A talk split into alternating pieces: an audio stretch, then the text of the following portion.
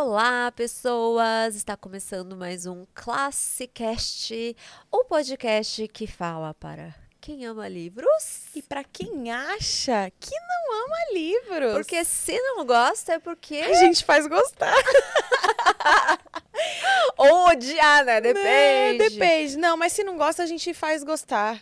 É, Porque... o, o, intuito é, é, fazer com que as pessoas é, criem uma curiosidade é né, para ler as obras. E vamos fazer do Brasil um Brasil leitor. Camila! Vote 92, 92. 92, 50 era um número real, não era? Do. do, do... Era do Enéas. 50, Enéas. 50. É, não, não era 50, 55? Ah, 50, sei, 55. Vote Enéas. Nossa, gente, em, em época de eleição. A gente foi longe, a gente foi longe. Não estranhe as vozes aqui hoje. Ah, gente. Eu estou com uma crise de rinite fortíssima, então é. estou aqui com essa voz super sensual. É. hoje temos a participação de uma voz bem sensual. Nicole Baus. Nicole... Isa, já, já dá aquele recado para os TDAHs de plantão. Você, TDAH, presta atenção aqui em mim. Você tem um foco agora. Fecha todas as outras abas. Se você tiver no telefone, não não faz mais nada a partir de agora. Presta atenção nas instruções. Primeiro, você vai se inscrever no botão vermelho que tem aqui. Por quê? Por que a gente sempre pede para as pessoas se inscreverem, né? Porque é importante para a gente que está aqui fazendo esse projeto, né? Levando leitura por esse Brasilzão. A gente precisa de apoio. E como que é esse apoio? É mais gente inscrita é mais gente é, é like, é comentário, é, like, é, é um engajamento, isso. né? Famigerado engajamento. Aqui, ó, é a moeda de troca do mundo moderno. Então, é, se inscreve no canal, ativa o sininho para você receber notificação é, para sempre quando a gente estiver aqui falando sobre grandes obras ou pequenas obras. Pequenas grandes Pequenas obras. grandes obras. Você também receber a notificação para você não perder o novo episódio que a gente lança todas as quintas-feiras, às Muito 17 horas. Bom. Dá like, compartilha com aquele seu amigo e do que que a gente vai falar. Não, calma, vocês vocês chegaram aqui, obviamente vocês sabem do que que a gente vai falar. É, tá na descrição. Tá na descrição, tá Mas... no título. Exato. Mas conte aí. Calma aí que eu vou precisar de alguns momentos para dar uma respirada, porque hoje não tá fácil. É, hoje nós vamos falar dessa obra prima de Franz Kafka, que é O Processo. Esse livro é um livro de 1900 e 1905? 1905, 1901. Não, 1900. Início do século XX, é, do iníciozinho início do, do século XX. E antes da gente entrar nele, vamos falar um pouquinho do Kafka. Nossa. Quem foi esse autor vocês devem conhecer, acho que uma das obras mais. Essa obra dele aqui é famosa, mas uma das mais conhecidas é A Metamorfose. Metamorfose. Que, inclusive, é um livro aqui que diverge opiniões aqui nesse podcast. Não que esse daí não vá divergir opiniões, é, tá? Também vamos saber ao longo do, do é. episódio. Mas o Kafka, fanha. o Kafka é, foi um autor. É, ele era tcheco, mas ele escrevia em, em alemão. Não, calma. Ele era judeu. É, mas judeu. Tcheco. É. Que falava alemão. Escrevia em alemão. E depois finalizou a vida sendo é, de outra nacionalidade, que eu, que eu me esqueci agora. Mas você já foi pro fim da vida dele? Não, coitado. não, não fui pro fim da vida. eu, tô, eu tô dando assim um panorama do quão complicada foi a vida dele. É, realmente a vida do Kafka foi um foi um, foi um dilema, né? Foi, foi uma epopeia é, a vida desse triste. homem. Mas foi. será que a vida dele foi de fato triste ou será que ele é, gostava de ter essa, essa melancolia, Não. essa tristeza, essa coisa meio em cartas ele ao com ele. Em cartas ao cartas ao pai, o nome? Carta do pai, carta ao pai. É. Ele não demonstra que ele foi feliz. Não parece que ele era feliz. Não, mas é isso que eu tô dizendo. Será que ele era ele tinha motivos para ser realmente triste da, da forma como ele era, que ele aparenta é, que ele aparentava ser através das obras, ele ou era... ele era um melancólico ali, convicto e ele gosta, porque tem gente, tem gente, não, é, não são todos os casos, Mas tem pessoas que gostam da depressão. Existem essas pessoas que gostam daquela, sabe, aquela dor, aquela melancolia, que é que, que curte aquilo. De alguma forma a pessoa ela tem um uma, uma coisa que ela, ela gosta de viver aquela, uhum. aquela situação. Então, será que o Kafka não era uma dessas pessoas? Eu acho que ele era um grandíssimo pessimista. Eu acho que ele conseguiu passar isso muito bem nas obras dele. Eu acho que ele, assim, é um pessimista nato. Porém, contudo, entretanto, eu acho que ele foi muito infeliz. Ele teve uma vida difícil, né? Ele, ele teve, teve, uma vida difícil, apesar da família dele ser, ter uma posição social confortável, né? Ele foi. É, eu, mas eu acho que ele passou por alguns desafios que são muito complicados. Por exemplo, a família dele, é, eles eram. Eles estavam ali é, num. Ai, meu Deus, como que chama o lugar onde, onde os judeus ficavam? O campo de concentração? Não, isso foi depois. isso foi depois. É, um gueto, né? Uh. Que era o lugar onde eles moravam. Ele morava num gueto, só que a família dele tinha um comércio de tecidos, então ele tinha uma boa condição social, só que ele foi criado pelas babás. E aí eu tava ouvindo uma professora é, de história falar e ela falou que em alguns momentos o Kafka conta para alguns amigos íntimos que depois de mais velho que essas essas empregadas é, faziam tipo um terrorismo com ele, sabe? Elas ficavam ameaçando ele. É, ele, foi, ele, ele foi educado pelos pelos foi o Tarantas que, que é. tá derrubando, derrubando tudo aqui. Mas é, elas ficavam apavorando ele, tipo, no caminho da escola, é, ela, ela, elas ficavam falando para ele: Eu vou contar tudo pra professora que você faz na sua casa. É, ele trouxe o um brinquedo. Uh -huh. Gente, a gente tá aqui com. Eu vou, eu vou fazer um parênteses. Esse brinquedo não tem condição. Vai pra lá. Meu Deus, que confusão. Acabou. Joga pra lá. Não, não eles não, vão ele achar que é brincadeira. Ele pode derrubar. Não, eles, eles, eles vão achar que é brincadeira. Eita. Pronto, gente. Pronto, é que tem sempre as participações especiais dos dogs. É. Mas e você? O que, que você acha? Você acha que ele era realmente triste ou. Ele, ele teve uma infância difícil, né? O pai dele era super contra, controlador, era dominador. Então, é, como ele teve essa. Não tinha uma relação boa com o pai, né? Por conta disso. Então é aquela coisa, né? Você tem. A pessoa, quando ela tem um, um, problema ali na base, né? Quando é com o pai, geralmente é com o pai, mas quando tem algum problema assim, relacionado a pai e mãe, a base, uhum. é natural que a pessoa cresça ah, com uma certa melancolia, com uma certa dor. Só que eu acho que. É, ele, ele fazia de alguma forma, ele é aquele tipo de de artista que, que faz transparecer a dor nas suas obras. Uhum. Então, acho que sim, ele era uma pessoa é, triste, mas eu acho que ele, ele poderia não ter sido tão triste se ele quisesse sair uhum. dessa situação também.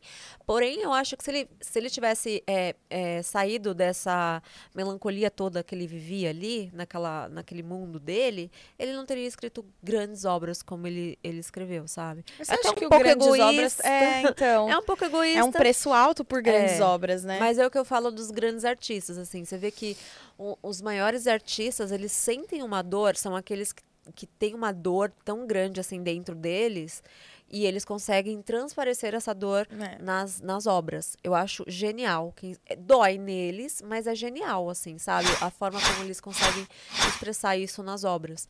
Mas eu acho que ele tinha muito motivo para ser triste. Ele não conseguiu se realizar na profissão. Com mulheres? Com mulheres, ele não tinha um relacionamento. Só para contextualizar, né? O, o, Kafka, ele vinha dessa família, né? Que era, é, era uma classe média, assim. Então o pai dele sempre pressionou demais ele a estudar. A ter e, uma carreira. A ter uma carreira, tal, para ele conseguir ser alguém na vida, né? Para ele conseguir se. Enfim, ter sucesso, né? E aí ele começou uma faculdade de engenharia, foi isso? Não, não me lembro a primeira faculdade. A não, química. Foi alguma coisa. primeira foi, foi, faculdade. É, ele começou uma primeira faculdade, não se deu bem, saiu. Aí ele foi para é, começou a fazer direito, aí se desiludiu com direito e foi fazer outra coisa, foi trabalhar não sei aonde, e aí também não deu certo e voltou pro direito, se formou para meio que assim, pro pai dele sair do pé dele para de encher o saco dele. O meu diploma. Exatamente. Só Muito que comum ele, ele na faculdade de direito foi onde ele conheceu seus grandes amigos, inclusive o Brode. Brode, Max Brod. Max Brode, que, que foi um grande responsável por esse Brod, livro. né? O Brod. Brode. Ele é Brode. O Brod, eu Ele era de Brod. super brode. É, e aí ele, ele escrevia e ele sempre falava, né, que o sonho dele era ser um escritor, mas que ele não conseguia. Mas ele escrevia e lia os textos para todos os amigos da faculdade, todo mundo adorava, todo mundo falava, nossa, genial. E ele se achava, ele achava horrível. E ele achava horroroso, tanto que ele, né, em certo, em dado momento ele pede para queimarem todas as obras dele, Pro né? o Brod, inclusive, né? Pro brother. Mas pra, a- pra mulher que ele tava na época, ele, ele tentou namorar duas vezes a mesma mulher, noivou com ela, não deu certo nas duas vezes. É, realmente, o, o Kafka, ele tinha um... Ele tinha um... Ele não tinha muito tato, Uma né? sorte. É, no, no amor, não, não era a vibe dele, ele não era a praia dele. Mas eu acho que o fato dele ter crescido, assim, com o pai tão dominador, ele se formou pra poder é, provar pro pai lá, né? Tinha é, É. coisas pra provar. Então, isso fez com que ele se isolasse e se, se, se rebelasse, né? Cada vez mais. Então, ele, ele, ele cresceu isolado e ele se tornou um rebelde. Uhum. E aí, consequentemente, né, essas duas, essas duas coisas que eu conheço bem, realmente leva a pessoa a um estado mais é, introvertido, mais melancólico. E, consequentemente, ele sendo assim uma pessoa mais é, isolada, é natural que ele não soubesse se relacionar direito com as outras pessoas, né? Com mulheres, inclusive. Então ele teve, ele teve muitos, é, muitas decepções amorosas, É. né? Até ele chegar a encontrar uma pessoa ali. Que infelizmente foi no fim da vida. Foi no fim da vida. É muito E triste. ele morreu jovem até, relativamente. 41 é, anos. Putz, morreu super cedo. muito cedo de, De tuberculose. É. É. Mas assim, a- nós, nós temos hoje esses livros em mãos graças, graças ao Brod. A Brad. O Brod. Brod foi super Brod. Posso falar uma coisa? Que a Ah. hora que, que, que se deu todo o cenário, eu falei assim, gente, que, que uó, né? O que que acontece? O, o Kafka falou assim, gente, eu tô no leito de morte aqui, por favor, quando eu morrer, queimem todas as minhas obras, eu não quero que publique nada. Ele só ele publicou pouquíssimas coisas em vida, coisas que são completamente desconhecidas, alguns algum, alguns poemas ele publicou, tipo tudo muito desconhecido e nada muito bom. E aí depois que ele faleceu, o Brod, que é muito Brod Muito da Brod. humanidade, ele falou Nosso assim, Brod. foda-se o que ele falou, eu vou publicar. e aí eu, eu, eu pensei um negócio, porque você sabe que ele foi processado, né, o Brod. O Brod foi processado por Aí isso. eu falei assim, ele foi processado por publicar o processo. Olha que entendeu? ironia, não é, é mesmo? uma, é, é uma grande ironia. Seria- Ele passou por um processo. Seria o Brod o senhor K da vida real? K. Seria? Não sei. Mas, mas ele, ele passou por um processo. O espólio dele ficou indo de pessoa em pessoa na época. É, a mulher. Existem obras. Isso eu, eu tava vendo. Tava pesquisando. E aí eu vou até falar o nome da professora. Para não falar. É a professora Celeste Ribeiro de Souza. Ela falou que existem obras ainda hoje que ainda estão em espólio, que não. que, tipo, estão em disputa judiciária. Normal. É muito complicado, gente. É. Detalhe, ele morreu em 1900 e sei lá quanto. 24, se eu não me engano. É. 1924, faz muito tempo. Muito tempo, tipo, há 100 anos atrás, gente. É. E ele, e ainda, assim, tem muita coisa. Tem muita coisa aí que a gente não sabe. Ah, que pode certeza. ter muita obra muito top. Isso me lembrou um pouco também o que o, o, o Broad fez. É, o Stephen King, ele também, né, um grande autor Uhum. de, de terror. Ele, quando ele foi escrever. Ah, Carrie a Estranha. Sabe Carrie a Estranha? Sei. É incrível a história, né? Inclusive era meu apelido na escola. Ai, ai. Carrie a Estranha não é legal. Não, não é. é um filme de legal. terror. É o bullying que eu sofri na escola. Não, além de não ser legal pelo bullying, é um filme de terror. É, mas- É, Assim, terror não é o meu gênero, tá? Então, eu nunca vou falar que um filme de terror é bom. É, mas tem todo um contexto lá, né, de por que ela, a mãe dela que era super religiosa, então ela incorporou ali uns capirô.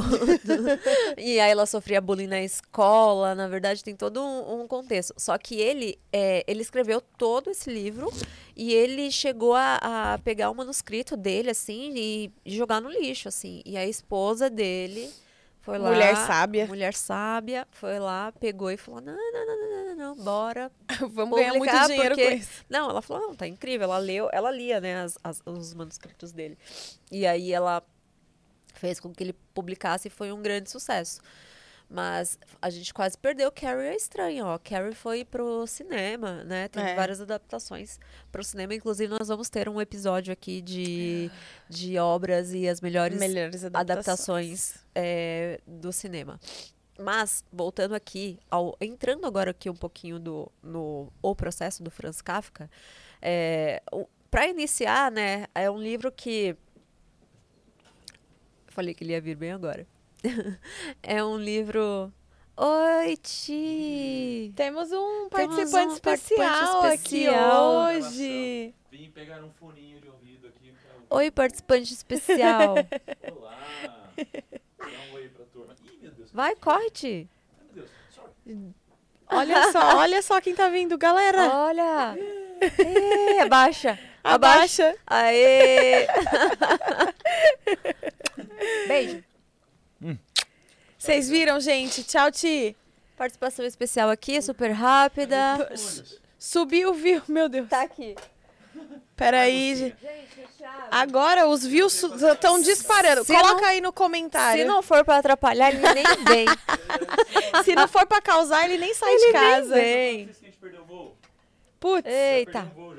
Ixi. Nossa. É loucura, né? Galera, loucura perdão, com doideira, galera. Doideira, Louqueira.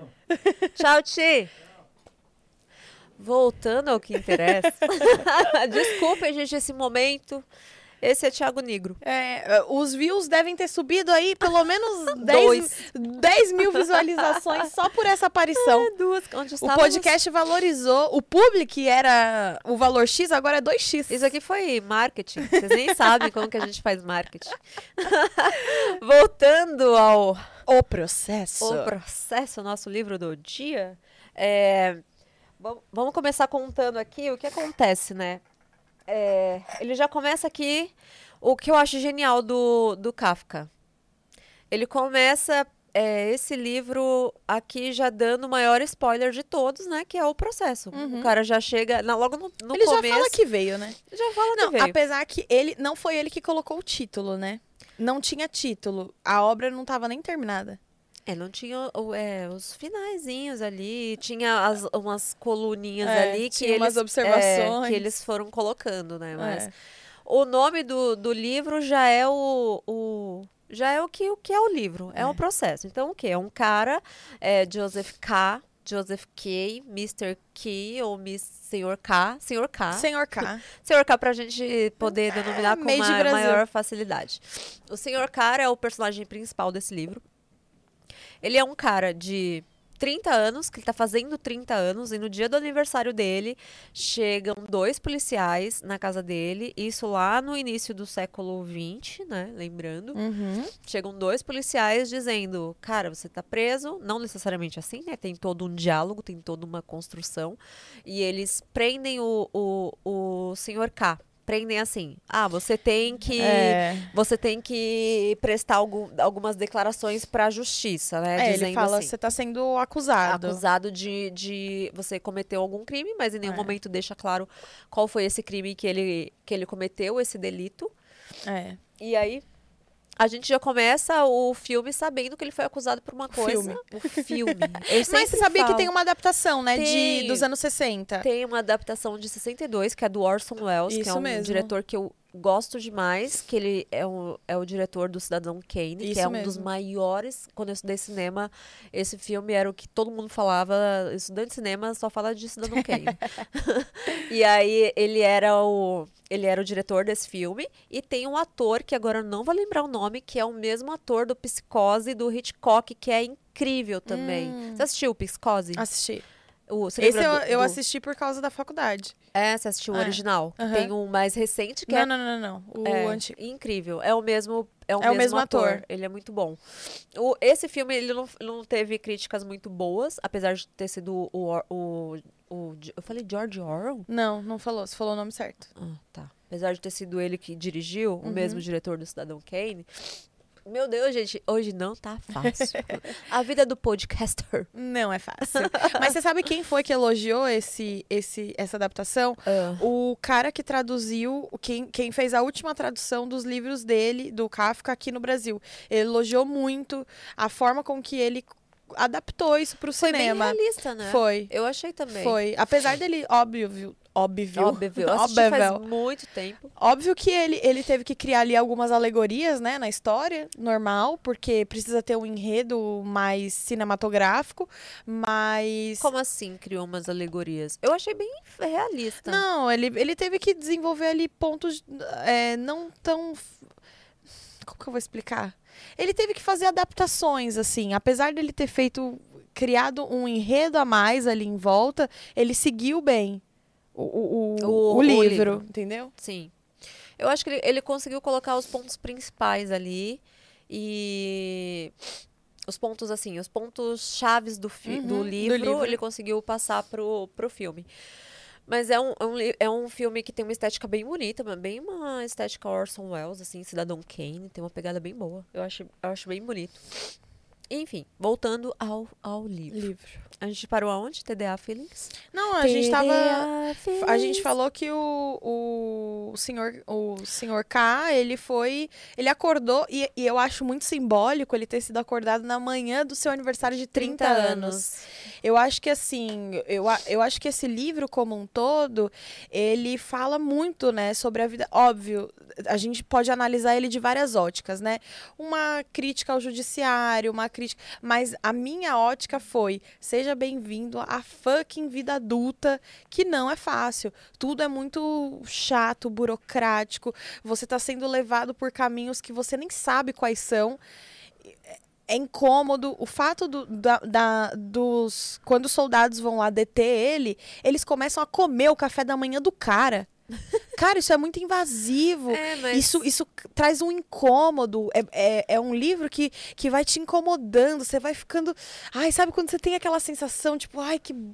Ele quer- eles querem pegar alguns pertences também. É muito né? incômodo. Porque, ah, ele você tá- perdeu a individualidade É. dele. Estão comendo café da manhã. quarto. Estão comendo o café da manhã do cara. E o curioso é que ele, ele tá morando numa. É como, ele tá morando né, de aluguel no quarto da Sim. senhora. É, numa pensão. Qual é o nome dela? Não sei o. Não é uma nomes, pensão péssima. onde tem uma outra pessoa também que mora lá, É. que é a, a Miss. É uma moça, que eu não vou me lembrar o nome agora. Que ele tem condutas É. errôneas com ela. Mas é, ele mora e eles invadem também o quarto dela também, né? Então era uma É, o questão... inspetor fica no quarto dela, né? Tipo ele assim. vai lá dar uma mexida nas coisas, É. nas coisas dela e tal. E, o, e ele fica sem entender, querendo saber o tempo todo o que, que ele fez de errado. E aqueles policiais não contam o que ele fez de errado e fica aquela angústia, né? Aquela, aquela sensação de. Você meio que se vê ali meio no, É. no senhor K, né? Você, vê- você se vê ali naquele momento onde ele tá. Meu Deus, mas o que, que eu fiz? Isso é uma brincadeira? Aí tem a galera do escritório dele ali, sabe? Um- Algumas pessoas do escritório ali também no apartamento. É, ele Fala- trabalhava numa seguradora. É, e ele tinha conhecimento de, de leis, né? Porque ele É, ele trabalhava. tinha um cargo alto, tinha subordinados. Aham. E aí, enfim, ele sai, gente. Mas um, um adendo importante. Mesmo sem ele saber do que ele estava sendo acusado, ele sempre dizia que ele era inocente. Mesmo desde, sem nem desde saber. o começo. Isso pra mim é um fato muito curioso. Que, que depois eu posso falar um pouco mais sobre o meu ponto de vista eh, dele, dele nem saber sobre o que ele tá sendo acusado e ele já tava falando que ele era inocente. Mas- Como que você fala que você é inocente de uma coisa que você nem sabe que você é acusado? Olha, eu me, eu me vi, eu me vi não. Eu me coloquei muito ali na situação dele, né? Você tá sendo, você chega, é acusado por alguma coisa e fala: "Ah, você está sendo acusado por um crime, você vai ser preso". Quando a pessoa fala, cara, a pessoa vai ficar primeiro querendo saber o que, que aconteceu. Foi o que ele fez. Perguntou e ninguém respondia pra ele o que, o que tinha acontecido. Uhum. O que resta é só falar, cara, eu sou inocente, eu não cometi. Ele me passou uma, uma, é, uma verdade quando ele dizia que ele não tinha cometido nenhum crime, que ele era inocente, que ele estava sendo acusado é, indevidamente. é, na minha visão, na minha perspectiva, ele estava sendo sincero, porque ele parece ser um cara correto, Uhum. né? Por exemplo, ele quer ir pro trabalho no mesmo dia que ele é indicado, iniciado lá pela polícia, ele vai pro trabalho. Quando chega o tio dele lá que quer ajudar, quando chega, por exemplo, a, a prima dele, quando chegou a prima dele ali, dá a entender que ele tinha alguma coisa a ver com, com pedofilia. Num- num- em um, um breve momento. É, é que Aí depois mostra que ela realmente era a prima dele. É. Que ela tava indo lá porque, né, depois dá pra ver que realmente aconteceu isso. Mas o que é engraçado é que quando o tio che- dele chega, ele não tinha contado pra ninguém, mas magicamente todo mundo Já sabia, que ele estava sendo processado. Todo mundo já sabia que ele tava sendo Ele processado. estava o mais perdido de tudo, e mas todo mundo sabia. As pessoas do trabalho, as pessoas que ele encontrava na rua, a família, pessoas que ele nem conhecia sabiam que ele estava sendo processado e ele nem sabia o porquê. Não sabia o porquê. Estava em busca de respostas. E, é- e eu acho que a crítica, assim, a gente tá, gente tá falando de um livro que eu acho é, é relativamente ok, assim, o tamanho dele, sabe? Ele tem Umas 200. Ele tem uma- umas 260 páginas, mas ele é uma tem uma diagramação assim bem de boa, sabe? Uhum. Então ele é um livro é, fácil assim de ler. Só que ele é tão importante, sabe, para a literatura. E, eu, e quando a gente pensa no autor, a gente não tem muitas coisas para entender um pouco do, do Kafka. A gente sabe que ele teve uma infância estranha, ruim, que ele teve vários conflitos ali que ele carregou desde a, desde a infância, e que quando ele cresceu, ele deixou essas obras, só que assim, a gente não a gente não tem muitas informações assim do backstage mesmo de como ele era. Então, será que quando ele escreveu esse livro, ele estava tentando de alguma forma retratar algo que ele vinha passando, sabe? Porque parece dá a entender que ele está falando bastante aqui de, de de, de burocracia, né, de coisas de o quão é, um estado, ele nessa, nessa época do o contexto histórico, ele vivia um regime é, político totalitário. Uhum. Então dá a entender que, cara, o regime político era tão totalitário que ele te, ele te acusava de crimes e ele nem dizia qual crime que você tinha sido acusado, sabe? Então você passa ali um tempo indo em busca de respostas, é cada vez mais burocrático, ninguém consegue dar uma resposta para ele. Ele, ao mesmo tempo que ele vai indo em busca dessas respostas que ele não encontra, ele, ele se mete em mais confusão também, né? Porque se você é, parar para pensar, ele se envolve com outras mulheres no decorrer, né? Indo ten- tentando resolver essa situação, ele, ele acaba se envolvendo com outras mulheres. Sim. Com a enfermeira do advogado, É. com a. Tinha alguém na porta, que susto que eu tomei! Loucura. Tomei um susto. Seguimos. TDA. A gente vai ter que ter uma vinheta agora pro É, momento TDA. comentem aí, vocês têm esses momentos TDA também ou, ou só, ou, ou só a gente? No- eu tenho muito, né? Eu tenho muito. Pega o gancho, Isa, que eu vou tentar me É, voltar aqui pro eixo. Você falou sobre a relação deles com as mulheres, né? A gente tava comentando. A gente é assim, vou, vou contar um pouco dos bastidores. Toda vez que a gente vai fazer o podcast, geralmente eu venho cedo, a gente acaba almoçando junto e a gente cai na besteira de, nossa, e o livro? É. Não, o livro de hoje, não sei o quê. E a gente começa a falar. E aí a gente tava comentando sobre o livro e falou assim, cara, existe, existe uma relação é, do Kafka com as mulheres e a forma com que ele retrata essas mulheres nos livros, né? E principalmente nesse livro, o processo. é, ele nunca conseguiu ter um relacionamento de sucesso. Né? Todos os relacionamentos dele deram errado. E assim, quando ele encontrou alguém que ele de fato amava, ele morreu. Ele passou pouquíssimo tempo com a pessoa que ele realmente amava, que estava dando certo. E neste livro, dá sim para perceber que ele estava revoltadíssimo com mulheres, pois todas as mulheres que ele retrata neste livro são prostitutas, todas. Todas, menos as crianças. Tem uma hora que ele encontra com umas. Ele tá num caminho lá, a gente vai chegar nessa parte. Mas ele encontra com crianças. Aí, obviamente, né? Ele não retratou essas crianças dessa forma. Mas todas as mulheres que estão aí, a enfermeira, a vizinha, todas são tratadas de forma banal, como se elas fossem é, um objeto sexual mesmo. Todas elas são promíscuas, né? No, no meio do tribunal, quando ele vai lá no rolê do, do- da primeira vez no tribunal, tem uma galera transando no meio do negócio. É bizarro, assim. Então, ele tinha uma relação muito esquisita com mulheres. Inclusive, existem. é, vieses de estudo dessa obra de muitos e muitos anos atrás sobre o ponto de vista feminista, né? De, de como ele, decepcionado, via as mulheres como objetos. Se isso era uma particularidade do autor ou se era uma coisa da época, né? Que tratava as mulheres como objetos e todas É. retratadas de forma. Dada a, a- De novo, voltando pra como ele cresceu e É. tal, todo esse. Eu também acho que era. Era essa, essa dificuldade que ele tinha de lidar com as mulheres, então ele não conseguia se relacionar.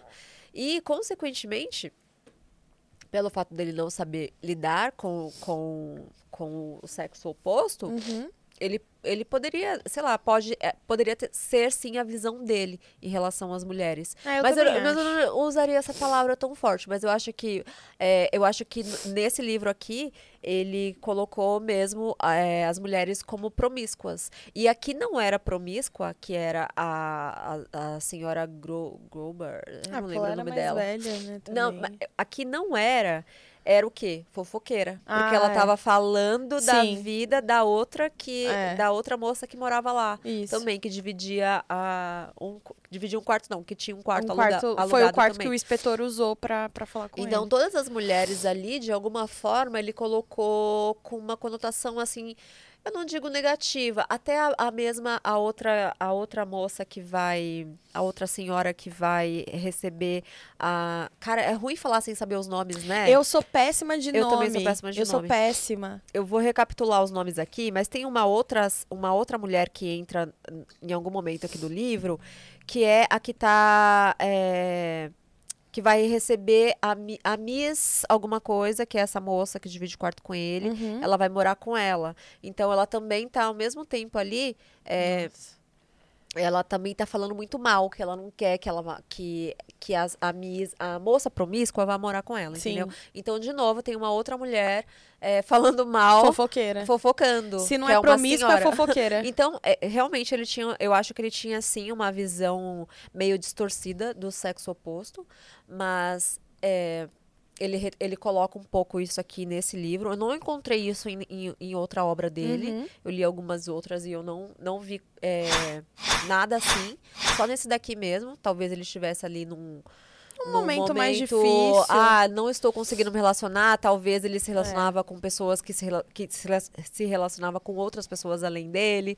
Vai saber, né? Era um contexto ali. É. Era um, não dá pra gente saber o contexto como que era.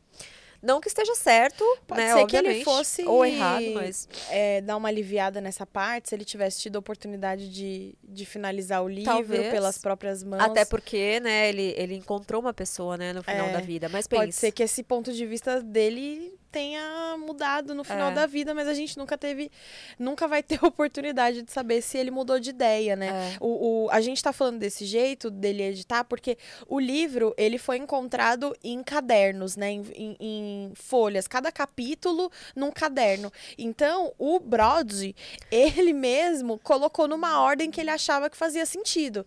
Só que tem algumas incongruências nessa ordem que ele colocou, né? Tipo, é, logo depois é, do inverno vem a primavera. Então, ah, mas assim. são detalhes. Não, calma, tá certo. Inverno, primavera, né? Não. Não, não, não. Inverno, É inverno. outono, primavera, verão. É isso mesmo. É. É, não. É isso? Pera, vamos começar de janeiro. Verão, outono, Inverno, primavera, verão. outono. É, vamos supor que era assim, tava no outono e ia direto pro verão.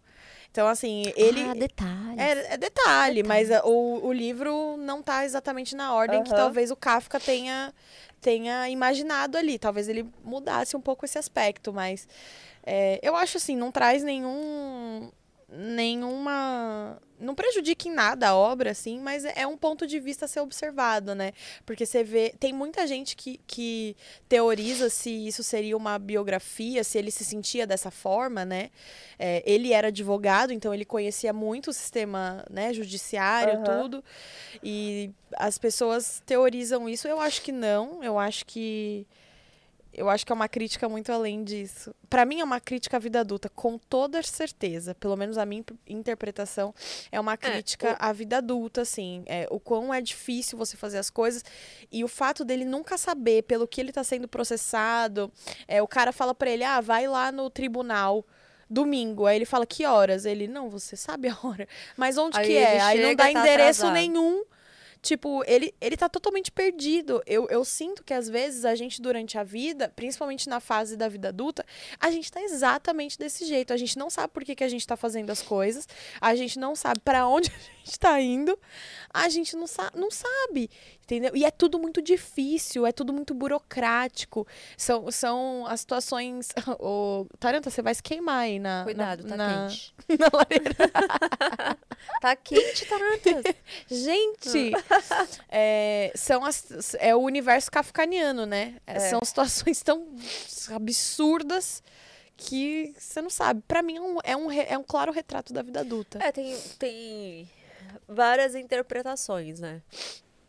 É, eu, quando eu comecei a ler, a primeira coisa que me veio foi a injustiça em mente, sabe? Ah, no sim. sentido de você ser acusado e você não nem Não saber. poder saber do que, que você está sendo acusado. É só você se colocar na posição. Me veio primeiro isso, né? Injustiça, é, dor, porque é horrível você é, ir em busca de respostas e você não, não ter essas respostas, né? E, e- e lidar com um um mundo extremamente burocrático, né? Se hoje a gente acha burocrático, imagina aquela época que era uma época que não tinha nem tecnologia, você não conseguia fazer É. nada pela, pela internet, né? Então, tinha muito daquilo de era os processos eram muito demorados, né? Era aquela coisa longa, aquela coisa maçante. Não tinha como você consultar o status de nada, porque. Não tinha. Tem um, um ponto que, eu, que me chamou bastante atenção no livro, que é o momento que ele ele delata os policiais que foram na, na, na casa dele. Ele delata que eles foram, né, é, meio agressivos, Sim. né? Que eles tentaram pegar as coisas, tentaram é, pegar propina, né? Umas coisas assim. E esses caras, eles são punidos, né? Por, por essa conduta, pela corregedor, corregedoria. É. E aí ele vê nesse momento, ele vê que os caras estão sendo punidos e os caras ainda culpam ele É. pelo fato dele ter acusado e, e nisso ele sente é, uma certa empatia por essas pessoas e ele tenta fazer com que essas pessoas não sofram essas consequências, né? Então, além de tudo, além de tudo que estava acontecendo com ele, ele ainda estava sendo acusado pela polícia que foi meio corrupta com É. ele de ter acusado ele para corregedoria, sabe? Então, você tá errado até quando você faz o que é correto. Sabe, entende? E as pessoas não têm noção.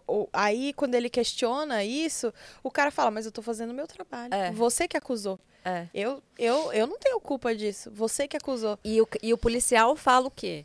Fala, ah, mas a gente fez isso porque a gente ganha mal, É. sabe? Ou seja, mais uma crítica ali ao, ao, ao Estado, Ao Estado. sabe? Uma crítica. E ele fica se sentindo mal ao mesmo tempo, não sabe lidar com essa situação. Cara, a vida dele vira uma bagunça. E Ele quando, fica um tempão nessa bagunça, né? e quando você se coloca no lugar dele, é, realmente fica difícil. Você fala, cara, o que, que eu faria, sabe? Imagina, o que, que pode ser pior do que É. você está sendo é, é, é, acusado por um crime que você não cometeu? É você nem saber que crime você cometeu, supostamente cometeu, porque aí você não tem nem como se defender. E é uma crítica muito atual, assim, né? Eu, eu sigo um advogado é, e ele tem um projeto que eu não vou me lembrar o nome agora, o nome dele é Everton. E ele tem um projeto que é uma iniciativa é, de advogados que advogam. é, é, como que chama quando eles fazem de graça? Pro, Pro bono. pro bono é, para pessoas de periferia que são presas injustamente e não têm acesso à, à defesa, né? A, a defensoria pública nem sempre. O defensor Funciona. público nem sempre é um bom advogado e vai conseguir reverter. Ele já tirou, gente, é, e é, isso é, parece inimaginável, né? Ele já conseguiu desfazer maus entendidos, né? Tô colocando entre aspas, maus entendidos, mais de 20 casos. Então, assim, é uma crítica muito atual. Se naquela época ele conseguia criticar pessoas presas injustamente, que não estavam sabendo pelo que estavam sendo acusadas, a truculência da polícia com a justificativa de que a gente ganha mal, se naquela época ele já retratava isso, hoje a gente continua vendo as mesmas coisas. Não evoluiu, né? Não evoluímos como enquanto sociedade em relação a esses aspectos, né? Você tem aí diversos casos no na TV, às vezes, passa algumas reportagens, é, mas eu vejo diversos casos de pessoas, principalmente né, da periferia, que são presas, é, não sabem pelo que estão sendo acusadas, é, não têm direito a uma justiça, não têm acesso né, à, à, justiça de forma correta, e, e às vezes elas ficam presas ali no sistema e, e acabam até cumprindo uma pena porque elas só não conseguiram provar né, o, o, ponto delas, só não conseguiram desfazer aquele mal entendido. Então é uma crítica que para mim é, é, muito atual e, e, bate muito profundamente assim no meu coração, porque mostra que a gente como sociedade, cara, a gente está falhando. Se o cara em 1902 conseguiu falar sobre isso e, e 2022 a gente não conseguiu mudar que, que a gente está esperando? Tem algo de errado. Algo aí. de errado não tá certo, entendeu? É. Então, assim, é difícil, é, é, complicado. É, por isso que eu falo, é uma obra que te incomoda. Enquanto você lê, você se sente incomodado, você se sente claustrofóbico. Eu... E, e, a, e o desespero, desespero, de querer saber o que está acontecendo, é. se ele é culpado ou não, apesar Exatamente. de eu, de eu é, começar a ler e já meio que sentir um pouco da dor dele e pela conduta dele no trabalho e tal. E, e ele, ele tinha uma conduta meio correta, né? De... Mas e a conduta dele com a vizinha? É que a conduta dele com a vizinha foi uma coisa ali meio. Na minha concepção, não passando um, um pano para ele, mas foi meio mútuo. Mas ele, mas ele era austero com os funcionários. Ele não era um, um cara legal. Ele Nossa, tanto... Isa, fala essa palavra que você falou novamente. Austero? Por que, que você tá usando? Por que você tá gastando todo o seu ah, tô vocabulário? gastando vocabulário. Ele era grosso, ele era escroto. Gente, quem fala austério? Austero! ah, aus... Olá. austero. Dicionário, austero. Gente, então, meu, voltamos a 1902. Eu gosto dessa palavra. Eu, Eu gosto da, da, palavra austero. Mas ele era escroto. Ele, e, e tanto que ele chega com o nariz super em pé. Na, na, no tribunal, ele acha que as pessoas estão se curvando para ele que as pessoas estão dando razão para ele. Então, ele é um pouco nariz empinado. Você acha? Eu, eu acho. acho. Eu, eu, olha como as nossas, olha como a interpretação pode ser diferente em cada ponto de vista.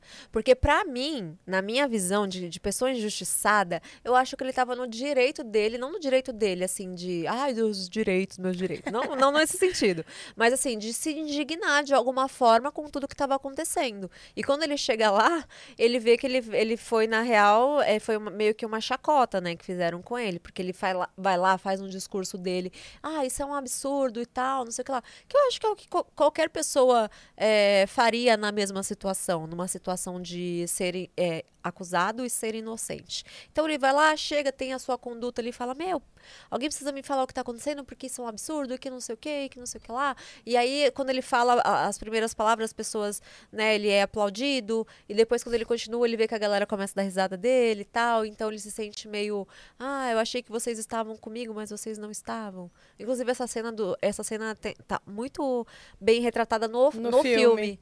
No filme tá muito bem retratada essa cena, que é exatamente assim. Você Aí do é nada tem a moça se é muito. É, é, mostra o quão é. caótico é. que é aquela situação. Você numa situação de. Olha só. Olha só como, como dá para explicar o nosso ponto de vista.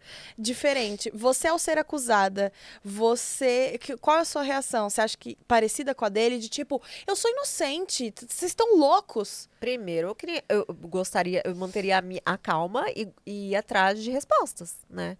O que, que eu fiz? Porque às vezes você fez algo e você nem sabe, né? Então, Tem muito disso. Mas ele nunca fez isso. Eu vou falar a minha reação. Se eu sou acusado de alguma coisa, eu vou parar e vou. Mas peraí, sabe? Eu vou. Ele não. No primeiro, quando chegaram, ele falou: vocês estão loucos? Vocês vão me acusar disso? Não, eu sou inocente. Ele nunca Mas nem parou para pensar. Ele não falou disso porque ele nem sabia o que era.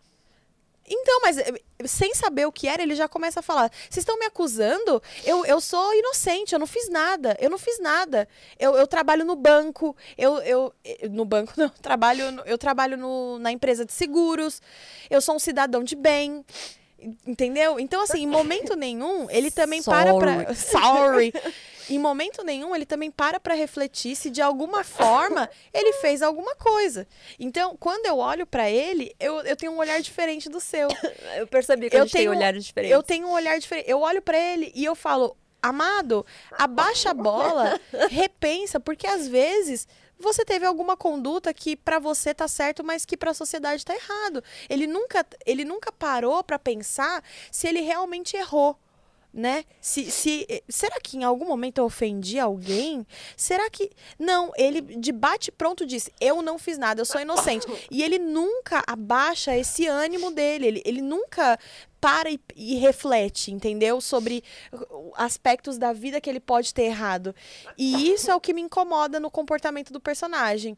Ah, Você teve empatia por ele. Poxa, eu já não tive empatia. Eu pensei, caramba, meu brother, pensa se você não fez alguma coisa pra ofender alguém. Pensa se de alguma forma você não foi, sei lá, às vezes você não percebeu. E aí você fez alguma coisa de errado. Eu quero falar, mas o espirro não deixa. Cara, rinite é isso, né? Rinite é é uma crise É, muito doida. Mas, mas- a gente tá aqui, ó, é, a gente tá firme, aqui e firme e forte, pra forte, trazer No- cultura. No clube, ninguém percebeu, mas eu estava passando mal na última live Verdade. também. Estava com uma dor de estômago, com vontade de... Verdade. De chamar o tudo. Mas eu deu pra disfarçar e Sa- fluiu. Sabe o que, que pode, pode melhorar um pouquinho? Tomar uma coisa quentinha. É, depois eu vou... Fazer um vou faz- cafezinho. é, pra dar uma... Pra gente dar Ah, uma. Enfim. Pra pegar o gancho aí no que você falou. Por que que... é, eu, eu, eu concordo também com o seu ponto de vista, mas eu pensei assim... é, será que ele tá tendo essa postura que, na minha, na minha concepção, era uma postura ok de quem estava sendo acusado injustamente? É, até porque ele, ele sempre foi. Será que ele tá tendo essa postura porque ele sempre foi, de fato, uma pessoa correta?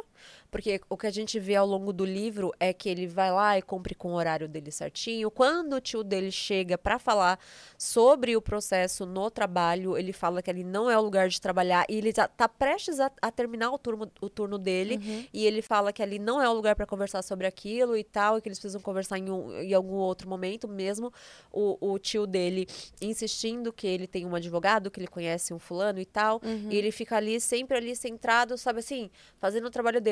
Então. Pensa, se você é uma pessoa lá, o pagador de impostos, a pessoa, o cidadão O de afegão médio. bem, o cidadão de bem que tá lá trabalhando no dia a dia, trabalhando lá, tendo na labuta, né? Você lembra? É. Nossa, via muito. é, aí você tá lá, fazendo todo esse trabalho. E você, de repente, um belo dia, seu aniversário de 30 anos, que era pra ser um dia legal, você é acusado. mundo caiu. Uma pessoa de bem. Foi Maísa agora. É, mas é total. A pessoa de bem, ela vai ficar um pouco, cara, mas eu não fiz nada, sabe?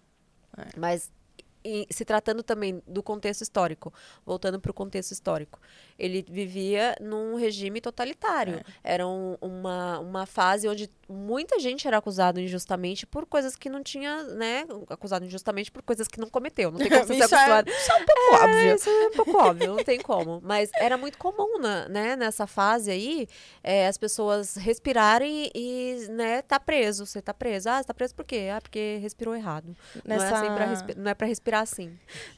Você errou. né? Você errou, na respiração. Errou. Pô, mas eu sabia que a única. Eu pensava que a única coisa que eu sabia fazer era respirar. Não, não. Não, não, não tá correto. Tá respirando Não, não, não. errado. Tá Aqui- vivendo errado. Aqui não é assim que se respira.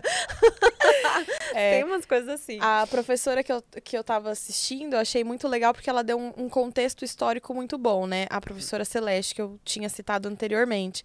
Ela falou que nessa época, lá onde, onde ele vivia, é, esse governo, é, eles, ao invés. Hoje, hoje a gente tem assim, né?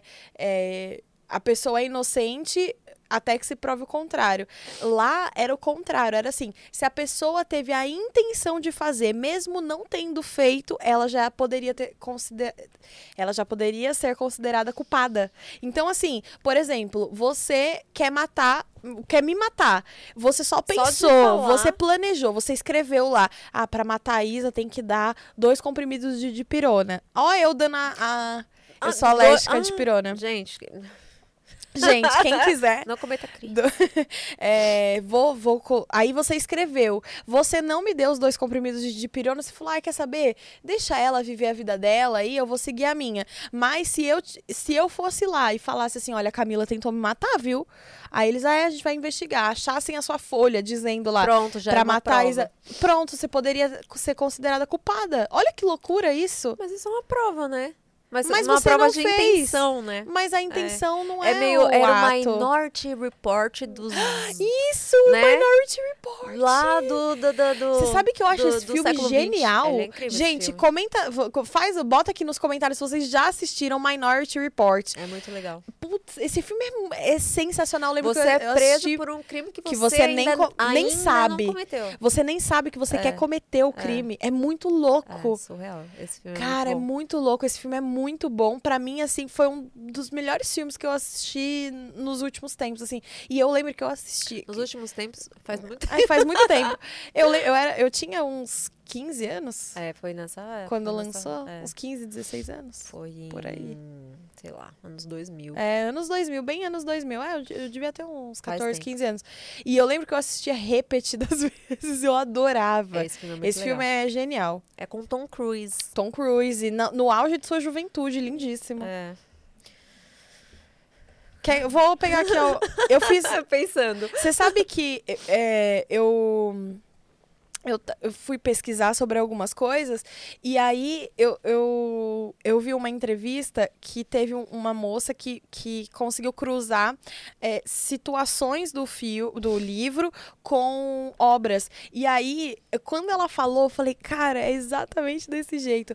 Ela falou assim que o ânimo ali, para você entender o espírito que, que pairava ali, o, o mood do, do livro, assim, o estado de espírito do livro, você tem que pensar na obra O Grito, Ah, faz sentido.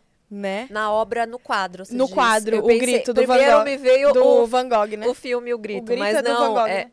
É do Van Gogh, é do Van Gogh. Do Van É. Gogh. Cê- o- o- ela fala assim: Sim. pensa, pensa que o estado de espírito do livro inteiro está resumido visualmente meio em O Grito. É o estado que eu me senti. É. Que Aí você fala- fica desesperado. É, você fica, meu Deus, o que, é que vai acontecer? Me conta o que, que esse homem cometeu. Aí, às vezes, dá umas osciladas de... Você fala, não, ele fez alguma coisa. Não, não, não lembro A gente vai certinho. dar spoiler do, do livro? Ou vai deixar para as pessoas lerem? Ah, eu acho legal, né, as pessoas criarem essa curiosidade pra ler. Porque senão ela vai falar assim, ah, já vi lá, não quero ler mais. Porque o que, que você queria contar? Pra, vamos ver se dá. Queria contar se a A, gente página sabe 200 ou não. eu queria, eu queria contar. o- a pergunta é: tô imaginando que alguém vai perguntar aí no chat. Vamos supor que alguém pergunte, gente, mas ele era culpado ou inocente? A gente vai responder? Depende do seu ponto de vista. Então, mas a gente vai responder se o livro responde isso? Ah, a gente pode falar o nosso ponto de vista. Já dei. Ah, pode ser. Você acha que ele tinha cometido alguma coisa ou não? Eu acho, eu, eu não sei. Quer- eu... Você falou de uma coisa, só pra sem te cortar. Sem te cortar, já te cortando? Já te cortou? Você falou de uma coisa quentinha, me veio o quê? Ah, O que que me veio na cabeça? Gente, três O corações. que que me veio na cabeça? Ah, eu quero um chai latte. Sabe por quê? O chai latte vai combinar muito com esse biscoitinho de coco. Eu quero muito. O Fábio Olha arrasou. essa, olha, olha essa. Ah, gente. Ai, o Fábio arrasa, gente. Não é cenográfico, não, viu? É de Aí, a- e a gente come tudo. Aqui, Olha. aqui a gente se empolga tanto na conversa que a gente esquece de comer, mas É. depois a gente come tudo. Depois a gente devora, a gente continua falando e comendo. Depois a gente faz o podcast volume 2, gente, quando acaba A gente aqui. podia fazer mais como a gente faz depois. É mesmo, né? Porque aqui a gente fica um pouco travado, assim, ó. É. A gente podia um dia sentar aqui e fazer igual. Igual com mano. É. Eu falo, mano, cala a boca, Isa. Nada a ver com o que você tá falando. Nada a ver, cala a boca, você tá errada, tchau. Aqui a gente mantém, né, um... É, a gente aqui faz é- a fina aqui. Mas a gente fica, ai, cala a boca, Isa, nada a ver, velho. Antes de... a assim. Aqui a gente fica meio polida, mas é normal, é, normal. Mas eu vou falar pra Mas você. não dá confiança, não. Se der confiança, Ixi, a gente se espalha. não dá confiança, não. É, eu vou falar que a gente tem é, parceria com a Três Corações. É um dos nossos parceiros aqui do podcast. Amo E- sou. Eu, eu também amo Soul. Eles mandaram uma máquina lá pra casa de presente. E agora, gente, eu não paro. Eu não paro. É café todos os dias. Eu fico lá, ó. Eu amo. gente, se você também, como a gente, é fã de café, então você pode escanear o QR Code que está aqui deste lado, né? Tá certo? Direito? Aqui, ó, é o seu direito e o meu esquerdo. O QR Code está aqui desse lado na tela, escaneia. Você tem 20% de desconto na sua primeira compra lá no Mercafé, que é o e-commerce da Três Corações. Para você garantir aí o seu combo de máquina, cápsulas e tudo mais. O que eu gosto da, da, da Três é que você não precisa beber só café. Tem chá, tem o chai latte, que foi o que eu pedi para cá fazer para mim agora, que é um dos meus favoritos. Tá chegando aí. Quando eu não quero tomar café, às vezes assim, é, por exemplo, não sei se você tem isso, você tem um horário para tomar café? Eu, eu tenho um horário, Eu assim. tenho todos. Eu não, eu não, eu não posso tomar café às vezes muito à noite. Aí o que, que eu faço? Uso ali a minha maquininha da Tarantas. 3. Tarantas também quer beber café. Eu uso a minha maquininha ali da 3 pra, pra fazer um chazinho e tal. Eu curto bastante. Ai, eu. É pra Chazinho quem- Assim, sabe, depois daquele banho. É, então. É tudo pra mim. Obrigada. Aqui. Ah, biscoitinhos. Quer, biscoitinho? Ah, vou pegar esse daqui. Thank you. Enquanto isso, vão fazendo perguntas aí que a gente vai responder as perguntas. Enquanto o Tarantas não come todo o. Tarantas, nem. O Tarantas é bem desse.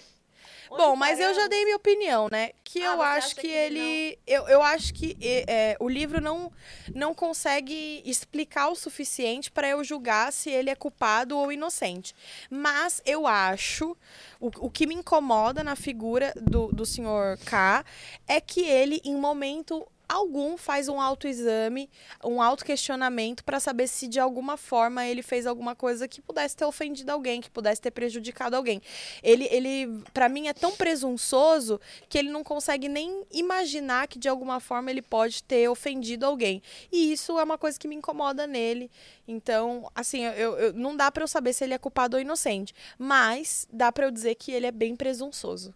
Nossa, você ficou com uma visão negativa do senhor K. É, eu acho que ele é presunçoso. Porque eu, no lugar dele, eu, eu pensaria. Será que eu tenho que falar isso na terapia? Que, que, eu, que eu, eu me sentiria. Mesmo sabendo que eu não fiz nada, minha consciência dizendo que eu não fiz nada, eu me questionaria muito. Nossa, será que eu fiz alguma coisa? Será que isso é um problema? Será que isso tem um pouco de insegurança? Será? Não sei, pergunta pra Antonieta. Eu vou perguntar. Loucura, né? Porque é loucura, mas é muito louco, né? O legal das interpretações, o que eu acho genial nas interpretações, é que não existe certo e errado. É. Então, eu amo é, falar e ouvir é, interpretações diferentes da minha, porque, eu, porque eu, eu sinto realmente isso, sabe? Que as interpretações são diferentes. E- No clube é muito isso, né? Aham. E, é- e. Ah, falando do clube, aproveitando esse momento. que esse, no clube, já coloca a lista de espera pra galera na tela, Rafa, por favor. É, a gente vai abrir turma em breve, em novembro. Se você quiser faz- fazer parte do clube, é só deixar seus dados aqui nessa lista de espera pra você saber. é, saber com uma certa prioridade. É. Ser priorizado nas informações Exatamente. do clube, porque as vagas são Limitadas. limitadas, né? Não tem como, infelizmente, um dia, quem sabe, mas nesse momento não dá para ter um, uma, uma- um, um clube gigantesco. E se você quiser fazer parte, só deixa seu nome, seus dados aí que a equipe manda para vocês os dias certinhos. E a gente falou disso porque no clube a gente tem muito disso, né? De, de cada um ter a sua opinião, a sua interpretação sobre e conversar sobre isso, né? E falar por que que você teve essa interpretação. Pra Você- quem não entende como E funciona o clube. e levantar essa reflexão aí que você teve. Falou, ah, mas será, por que que será que eu, É. que eu tive essa, sabe? Então, é, é, tá muito ligado ao, a- ao autoconhecimento também, né? Porque às ve- às vezes, às vezes as pessoas pensam, ah, nossa, grande coisa, um clube do livro. Eu posso pegar o meu livro aqui e ler sozinha. Não, é eu também diferente. pensava isso. Também pensava isso. Só que hoje eu sei é, o quão rico é você ter é, pessoas lendo as mesmas obras que você É. e ter essa troca, sabe? É riquíssimo isso. E, ó, de verdade. Antes do clube eu era uma pessoa, hoje eu sou uma outra pessoa, assim. De tanto que já me enri- enriqueceu essa troca. Inclusive aqui no, no podcast. Evolui muito, né? Evolui, né? Ah, eu sinto que a gente. Ah, O lema do clube é, né? Não evolua, Não evolua sozinho. sozinho. É incrível, eu É. também acho. Pra quem não entende como funciona o clube, é, a Cá tem um cronograma, né? Um livro por, por mês. E todo mês, todo mês, Último a Cá senta pelo menos três horas pra discutir junto com todo mundo o livro. São encontros ao vivo. Isso eu admiro demais, assim, a sua disponibilidade. de- Ninguém de faz tá- isso, tá, é. gente? De clubes. Ninguém faz isso. Eu Acho que nem admiro muito a, a sua disponibilidade de realmente sentar e trocar essa ideia com a galera. Com certeza o pessoal do clube tá enchendo aí os comentários, eles Hum. estão sempre aqui presentes no podcast. Já participaram, inclusive assiste aí o, o, o episódio que é com a galera do clube, né? Com o John e a Sarah. Uhum, muito legal. E voltando à minha interpretação do, do Sr. K, foi diferente da Isa, como a gente já falou. Eu acho que ele tinha muito disso do de ser um cara certinho, é, de ser um cara meio comprometido ali com, com o trabalho, sabe? Ele estava, inclusive, para ser é, promovido. Promovido. Ele seria promovido, o que também mostra que ele era um bom profissional. Uhum. Então, é, um cara que, que tem condutas, assim, duvidosas, não tá muito preocupado com sua carreira no trabalho, né? Não dá gena- generalizar. Mas o que o, o que o livro traz ali no contexto do Ah, livro... já conheci muita gente ruim que tinha uma boa carreira, hein? É, mas falando aqui do, do contexto, vai, vamos falar aqui, vamos focar aqui no Sr. K, porque se a gente for gene- Aí- generalizar, aí não aí a dá. gente vai longe. É, mas falando aqui do que eu vi do personagem nesse livro. Eu acho que ele era uma pessoa é, de bem, ele era um cara comprometido e tal, etc. Então, ele ficou indignado com essa situação e também juntando ali o contexto histórico da época, né? E, e toda essa burocracia. Essa burocracia que, que rolava quando tinha... Quando você tinha que responder um processo, seja ele Uhum. qual fosse, por conta até... Que susto, eu pensei que você tivesse derrubado o café de novo. Não, café só uma vez. Agora foi só biscoito. toda aquela bu- burocracia da época, né? O que era normal porque não tinha muito. é, não tinha. Era, era no braço mesmo, né? Era um trabalho braçal. Você tinha que ficar preenchendo lá relatórios, escrevendo e tal. Aí manda pro juiz, aí espera a resposta. Então, é, eu acho que ele era. Eu acho que ele não era culpado por nenhum crime, não. Acho que ele foi mais uma vítima do sistema. Acho que foi uma crítica a- do, do Kafka ao, ao sistema, ao Estado, a essa falta de, de, de verdade, né? Na, na Uhum. conduta, inclusive da polícia, que chega lá e tem essa postura. Uhum. Então, acho que ele tá. Acho que ele. Acho, acho não, né? Na minha, na minha opinião, ele, ele tentou, de alguma forma, fazer uma crítica em relação a esse Estado totalitário, né? E essas falsas acusações. E essa falta de transparência e também a burocracia da época, que era para você resolver um problema simples, né? E acho que a mensagem que ele deixou com esse livro é, cara, é, a vida é um grande processo. a vida é um grande Assim, processo. se você pegar aqui, o processo desse livro é justamente lá, vai, você, É. você relatou muito bem no sentido do- de ser o, a- é, a sensação, o grito do Van Gogh, né? Então, a vida é isso, né? É. A gente tá sempre, puta que pariu! Sabe, a cada burocracia que tem, parece que a gente, sei lá, quebra um muro, né? Des- A vida depois do tombo. Só que é um É. tombo todos os dias. É, todo dia é, é bem um leão por dia, né? Já É. chegou o dia que eu matei uns três. Ah, três Quem tem leõezinhos. dia, Ah, quem mata três, mata um. mata vários. Mata Mata um até o resto da Mata vida. a fauna? Inimiga da mãe natureza. eu vou, eu vou chamar a amo a Luísa Mel. Eu amo a mãe Nath. Eu vou chamar a Luísa Mel pra você. Eu chamo a Luísa Mel aqui, ó. e aí eu quero ver. Eu, eu é, lendo o livro, eu, eu tava refletindo sobre uma coisa, né? Assim. É, ele também fala bastante da alienação, né? As pessoas ali eram totalmente alienadas. Ele estava alienado do seu próprio processo, né? Não tinha acesso a nada. E aí eu fiquei pensando, né? Nessa, nessa coisa é, kafkaliana Kafkaniano. Kafkaniana, kafkaliana. Soou uma coisa meio. É, meio odalisca, né? Ficou, ficou esquisito. É... É um novo termo que você acabou de inventar. Ah, eu, eu invento várias coisas. Eu sou uma inventora. Eu coloquei assim nas minhas anotações. A religião coloca as pessoas num universo kafkaniano. Elas fazem as coisas sem saber o motivo, são levadas como uma maré. Porque ali ele foi levado com a maré.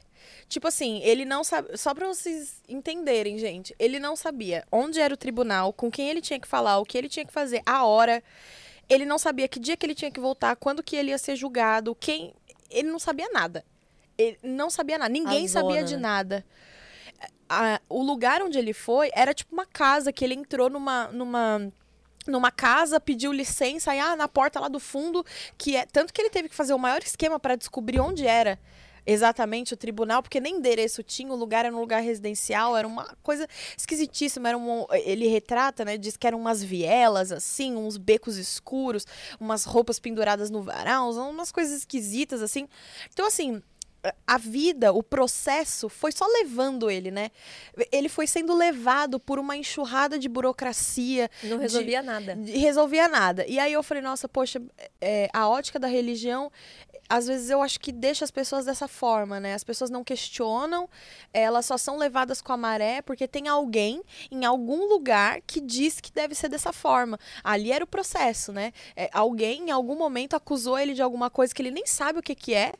E ele foi sendo levado. Às vezes eu penso, e aí eu, eu queria fazer essa provocação. Se você acha que a religião deixa a gente numa. Sei lá. entendam aqui religião como a, a, a religiosidade, não a espiritualidade. Eu acho que espiritualidade é outra coisa, né? Agora, religião como, como formação, né? Como guia de regras, que às vezes as pessoas obedecem sem nem saber o porquê. Eu acho que é meio. Qual que é a pergunta? A pergunta é se você acha que a religião deixa as pessoas num universo meio kafkaniano, assim, no sentido de ser levada com a maré, sem, sem saber direito porque tá fazendo aquilo, se coloca numa situação que nem ela sabe por que, que ela tá ali, o porquê que ela faz aquilo, Sem dúvida. meio Não alienadas. não tenho dúvida. Eu acho que fica. é, eu acho que tem o, o ponto positivo e o ponto negativo, Uhum. né? Como, sei lá, a maioria das coisas da vida ou quase tudo, sei lá. Ou tudo. Acho que tudo. Eu Acho concordo tudo. com tudo. Mas eu acho que, por exemplo, a fé, ela é muito boa, Uhum. né? Ela traz uma esperança, ela traz muitos benefícios, né, para as pessoas. Mas quando você é, todo é como todo excesso, né? Todo excesso é muito ruim. Então, quando você tem ali algo que você é, tem como ver- a verdade pura, sabe? A verdade, a- a- você cravou aquilo numa pedra e, e falou, não, isso, isso aqui tem que ser assim. é, se você não fizer assim, você está fazendo errado. Aí realmente entra na, no mundo dos alienados, tá indo com, foi feita uma lavagem cerebral, é uma pessoa que facilmente se, se deixa levar por o- é, opiniões de terceiros. Então eu acho que quando é muito é, cheio de dogmas, sabe? Uhum. Ah, cheio de, de regras, que impõe regras aos outros, com certeza são é, um, é, é porque rolou uma alienação, né? Porque se falar, ah, mas sei lá, vamos usar Jesus de exemplo. Como que a gente sai de Kafka para Jesus? Ah, coisas que só o Só o classificante Classicast proporciona. Vai, a filosofia de Jesus era incrível, É. né? Era incrível, incrível. E se as pessoas que hoje eu vejo, hoje, eu, Camila, vejo, tô sendo um pouco eu, eucêntrica. É. Mas tudo bem, Mas é a sua opinião, a sua Então opinião vamos a partir colocar. da sua vivência. É, a partir da minha vivência. O que eu já vi hoje, essas pessoas que falam que, que, que, que dizem, ah, eu sigo a filosofia de, de Jesus, eu acredito nas coisas que, que Jesus falava, ou que está escrito na Bíblia, é porque essa pessoa ela não entendeu. E a pessoa tem esse perfil de ser Uhum. essa, pe- essa pessoa que, olha, você tem que seguir assim, assim, assado, se você for de outra forma, é, não tá certo, não é o que Deus quer ou o que, sei lá, sabe? Eu acho que essa pessoa, sim, ela é uma alienada, e não só uma alienada, como ela também vira uma preconceituosa. Então, ela realmente não leu direito, a, a Bíblia, ela não soube interpretar o que estava escrito ali e nem sabe direito da filosofia que Jesus pregava lá atrás, né? Que era o amar o próximo independente de qualquer coisa. Eu já ouvi pessoas falando que, que não concordam com essa filosofia, porque isso faz com que o outro eh, seja fraco, no sentido de. No sentido de. eh, se você der. ah, ele fala, né? Se, se alguém te, te der um tapa, você oferece a outra, a outra face. E já, eu, vi, eu já ouvi uma pessoa dizer que isso traz uma certa fraqueza, porque se uma pessoa te der um tapa, você vai, você vai revidar, porque é ação e reação, né? E, e se a pessoa tem essa conduta, é porque ela e fala que, e ela diz que ela é cristã, é porque ela não entendeu a filosofia, entende? Então, tem muita gente que fala que é muita coisa e elas não estudaram profundamente aquilo, sabe? Elas não foram em busca de respostas, elas não foram em busca das é, do conhecimento mesmo, da tradução do que, que aquilo quer dizer, sabe? De fato. Ah, mas ele pregava isso, só que. Usar um exemplo esdrúxulo, não sei nem por que a gente tá falando sobre isso, mas vamos embora, já começou. Mas, tipo assim, vai. é, uma, uma conversa que eu tive recentemente com o Ti. Só pra resumir, assim. Eu falei, Ti, se faz sentido é, o, o dogma lá do, do- dos cristãos e tal, o cristianismo, então por que, que existem pessoas que são é, estéreis? Por que existem pessoas é, que, que, te- que têm não, não têm o mesmo. não podem ter filhos, que tem pessoas que são homossexuais, e essas pessoas, quando elas abrem mão, é, vamos supor, uma pessoa muito que é muito cristã, ela abre mão desse, desse, dessa opção sexual que ela tem por conta dessa. re- re- vou chamar de religiosidade, mas é porque é uma leiga falando aqui, tá, gente? Só para poder é, deixar claro. É, aí essa pessoa, ela abre mão de ser feliz, porque se ela ficar fingindo que ela é uma outra pessoa, que ela é uma pessoa é, que tem ali que precisa ter uma mulher ou um homem sem o, o sexo oposto, ela vai ser uma pessoa inteira o resto da vida infeliz. É. E aí aí a vida dessa pessoa vai acabar, ela vai ser feliz e aí ela, ela foi feliz em vida, ela foi triste em vida porque ela tinha que seguir esses dogmas que é, é, as pessoas impõem, né? Que não é nem a religião em si que impõe, São as são as pessoas que né? interpretaram errado, né, a religião. Então eu acho que sim, é, tudo que é meio é, exagerado tende a, a ter uma alienação em tudo na vida, tudo, até é, é, questão política. Também acho. A extrema, tudo que é extremo, gente, é uma alienação. Se, se você é um- um- uma pessoa de extrema direita, você é um alienado. É. Se você é uma pessoa de extrema esquerda, você é um alienado, sabe? Eu prefiro ser a pessoa em cima do muro do que ser um... Um alienado. um alienado. Exatamente, Concordo. porque você não tá pensando com a sua cabeça. Você tá indo com a manada, você tá indo com, pro bem comum, sabe? O senso comum ali. Então, eu não gosto do senso comum e, isso me, me incomoda. Então, eu acho que sim, que a, infelizmente a fé é boa. Eu gosto, eu acho que é benéfica, mas a, a religião assim com essa com esse fanatismo realmente é, é uma forma de é uma são pessoas que infelizmente passaram por uma lavagem cerebral. Jesus é legal que fode ao fã-clube. Já dizia a famigerada filósofa, grande filósofa brasileira, Bruna Marquezine. Exatamente. Eu concordo. E o processo mostra que quando você é levado com a maré, você não tem controle da sua própria vida. Quando você tá alienado da sua vida, é tão triste, é uma vida triste, é correndo atrás de uma coisa que você não sabe o que, que é. Você Que entra, no, você- você vai entrando num buraco, Você parece. você entra. vo- e- Ele perdeu. é, o livro retrata o último ano da vida dele. O último ano da vida dele, ó. Dos 30 Caramba. aos 31 anos. Dos 30 aos 31 anos, né? E o, o livro finaliza aos 31 anos. E ele ficou um ano correndo, vivendo a vida em função desse processo que ele não sabia o que que era, por quê, como, quando. Ele não sabia. É mais fácil fugir, né? Era, era mais fácil ter ido pra Nárnia. Era mais fácil ter ido pra Nárnia. É, agora, uma coisa que, que para mim, eu fiquei assim. Cri, cri. Ah. Passou um feno seco na minha cabeça. A parábola que ele. Tem muita gente que fala que a conclusão do livro está na parábola. Eu não entendi porra nenhuma da parábola. Mentira, eu, eu fiz duas perguntas aqui sobre a parábola. Você quer falar sobre a parábola? Você quer dar o seu ponto de vista? Eu, eu queria, eu vou explicar o que, é a- o que foi a parábola. É assim, gente, aí ele tá lá andando sobre a vida, ele tem que apresentar um, um- a cidade para um cliente dele lá, enfim. Aí ele entra numa catedral, só que a catedral tá vazia, aí ele já acha meio esquisito, né? Ele fala, eu vou picar minha mula daqui, porque isso aqui não vai dar bom não. De repente, gente, sobe um bispo e aponta o dedo para ele, você, você é o, o senhor K? Você é Joseph K? Você está sendo processado. Aí ele fala, caceta, o cara tá falando comigo. Eu vim aqui num rolê inocente e ficou ruim pra mim, deu ruim pra mim. E aí o, o padre começa a falar com ele e o padre fala, então senta aqui que eu vou, eu vou contar pra você uma história. E aí ele conta uma história, que é uma parábola, que ele fala assim, olha, tinha um homem do campo, tinha um segurança e tinha a lei. A lei é um prédio. E aí, este senhor do campo queria entrar na lei, que era esse prédio. E para isso, ele foi lá e falou com o segurança: Oi, tudo bem? Eu quero entrar na lei. Aí o segurança disse: Você não pode entrar por essa porta. Aí ele disse: Hum, tudo bem, o que, que eu tenho que fazer? Ele, você tem que esperar. Daí ele ficou lá Fica lá esperando. a vida inteira dele. Aí ele, ele, ele suborna o, o guarda com os mantimentos dele, pra ver se o guarda deixa ele entrar, enfim, um monte de coisa lá.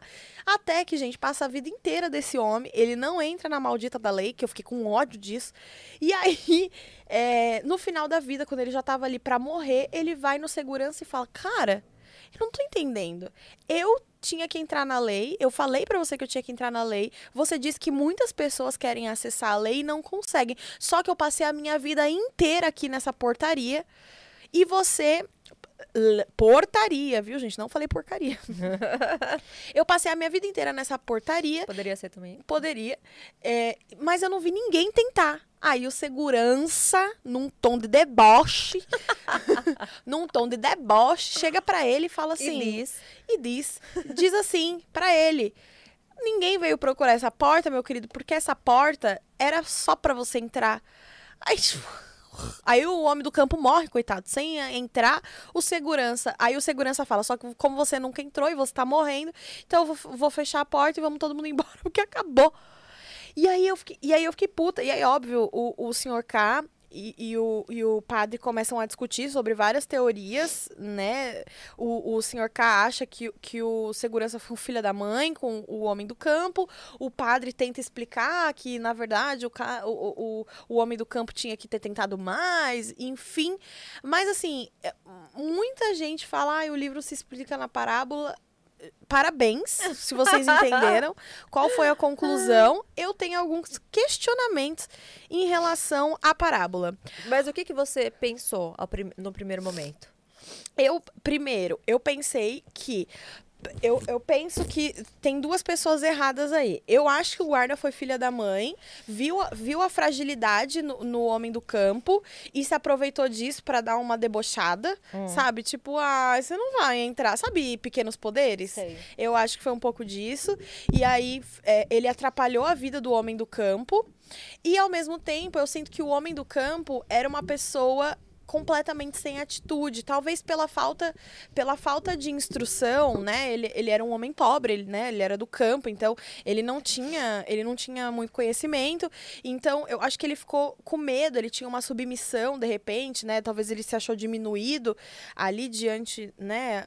a lei e ele se sentiu tão diminuído que ele não insistiu. Eu sinto que ele foi um bobão, né? Que ele foi uma moeba ali na situação que ele eu acho que é- ele só precisava ter insistido mais.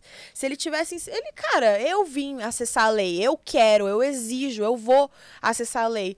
Entendeu? Talvez o cara, beleza, essa porta foi feita pra você mesmo. Eu acho que ele só devia ter insistido. Eu sinto que o homem do campo deveria ter feito mais pela própria pela própria vida dele, sabe? Eu sinto que, que o homem do campo viveu a vida esperando por uma coisa que nunca chegou e estava separada para ele. Isso é tão triste.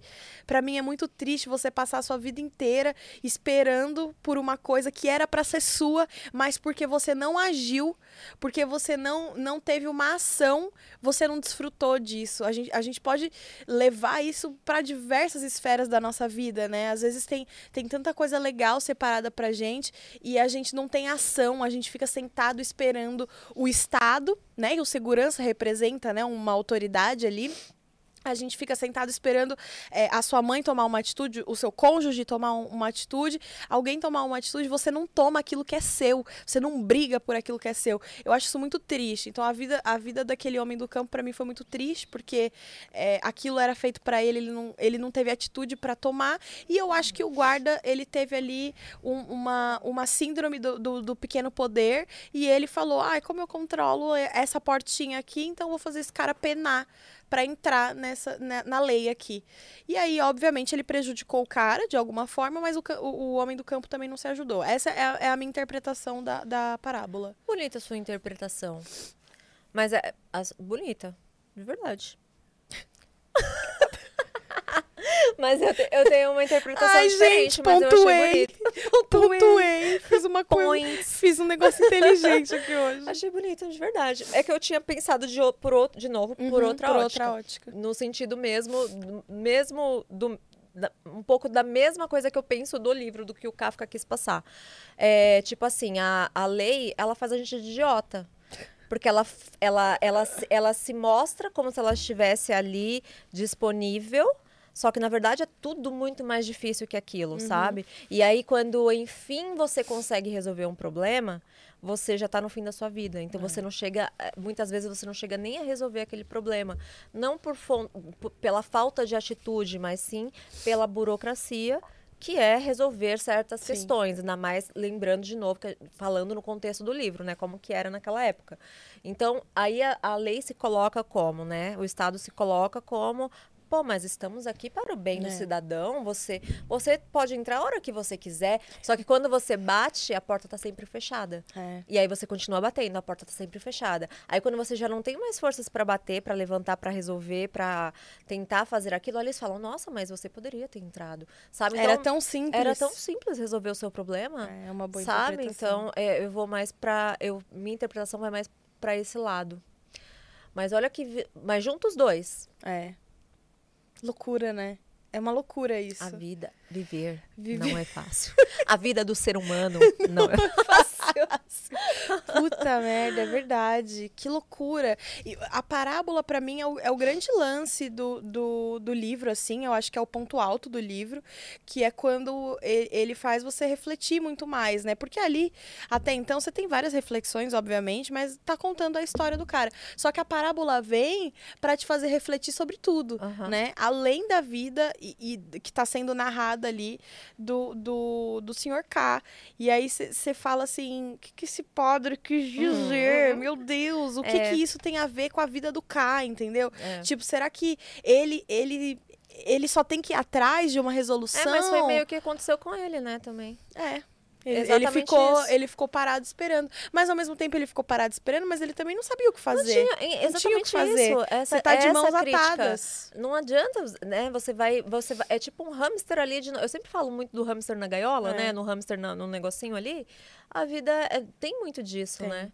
E a gente fica aí nessa nessa corrida né, na famigerada corrida dos ratos. Corrida dos ratos. Justamente, essa parábola é perfeita, mas a minha interpretação é essa, mas no sentido que, olha, que trouxa, nariz de palhaço.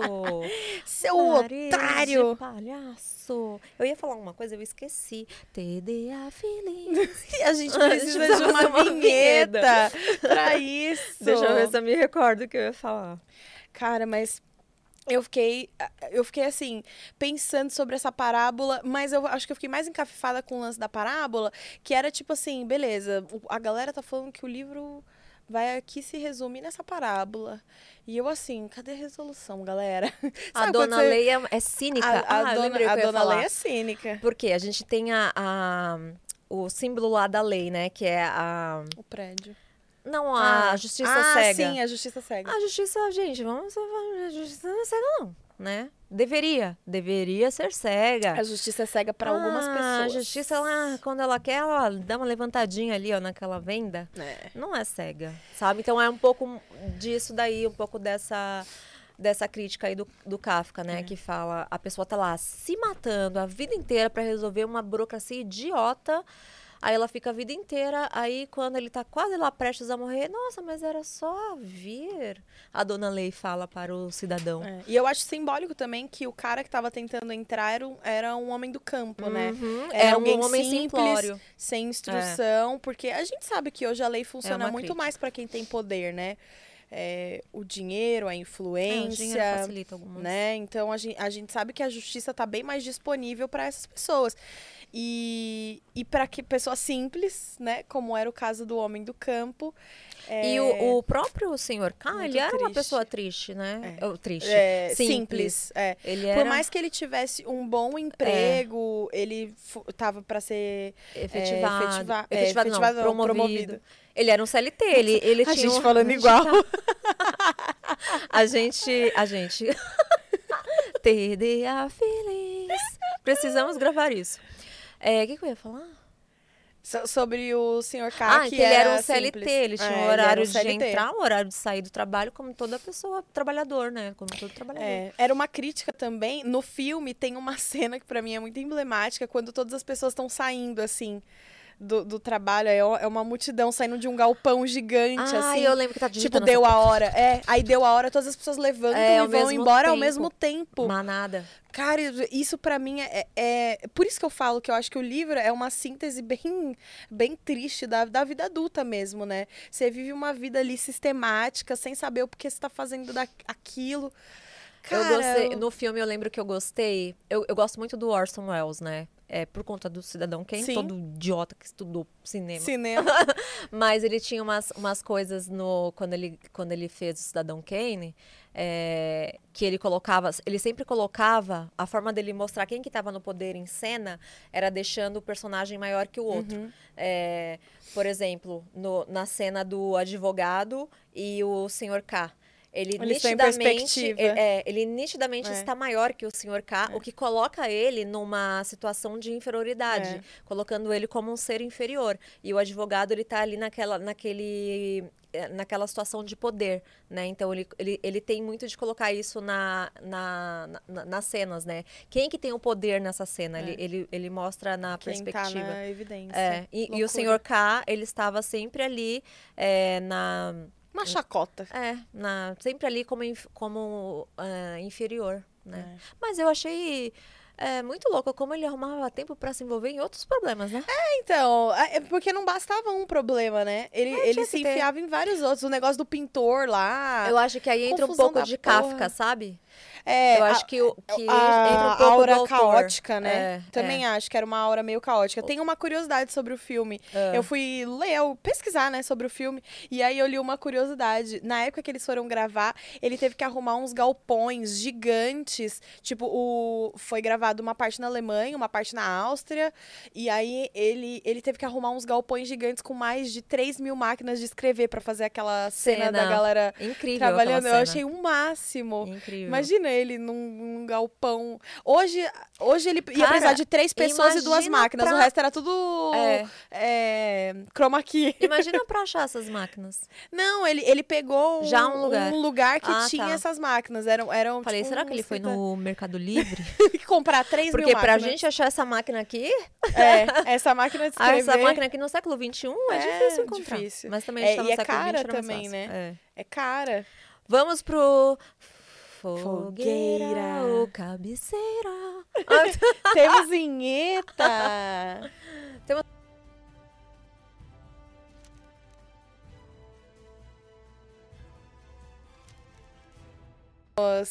Este quadro é o nosso famoso quadro. Tá na boca do povão. Aquela, tá arrebentando Tá a boca, boca, do tá- balão. Arrebenta. Tá na boca do povo, galera. A, a, a Isa já tá com um espírito de velho, a- a- arrebentando a boca do balão, austero. Ele é uma pessoa. Ele era muito austero pro meu gosto. porra é austero, Isa? Ah, ele era escroto. Ele era escroto, ele era escroto. Austero. O nosso quadro que está na boca do povão, ninguém quebrou a internet. Todas as duas pessoas que estão Esse- assistindo aqui. Esse quadro está quebrando a internet. É, onde a gente escolhe se a gente vai colocar este livro, O Processo, na fogueira, né? Então, assim, não lê de jeito nenhum, não vale a pena a leitura, ou se a gente vai colocar ele na cabeceira, que é aquele livro que realmente vale a leitura. Começando por Camila Ferreira. Ah, gente, eu sou Kafka lover.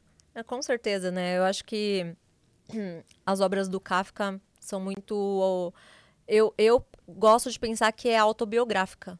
Então, eu com certeza coloco todas as obras do Kafka na cabeceira. Na cabeceira. Uhum. Você sabe que eu tenho um probleminha com ele, né? Eu sei, se eu dei metamorfose, inclusive a gente vai falar de metamorfose aqui. A gente vai falar. Mas você vai poder. Olha o que é legal aqui. Você pode falar o que você quiser. É. O que você achou do livro, o que você quiser. Você pode dar a sua Aquela opinião. podcast é meu, falando que É, tipo isso mesmo. Você pode falar o que você quiser. Mas temos perguntinhas aqui. Uh! Pergunta. Hoje nossa terceira voz tá Meu, diferente, eu, tô, né? eu tô, tipo, toda sonoplasta Não, hoje. você é a do jingle, né? A mulher do jingle. Ô, Rafa, antes de você fazer a perguntinha que tem aí, eu só vou falar que este livro eu vou colocar na fogueira porque foi muito claustrofóbico. clau- claustrofóbico ler e, e só mostrou pra mim que a vida adulta é triste. Então é isso. Mas Beijo, isso obrigada. não é bom.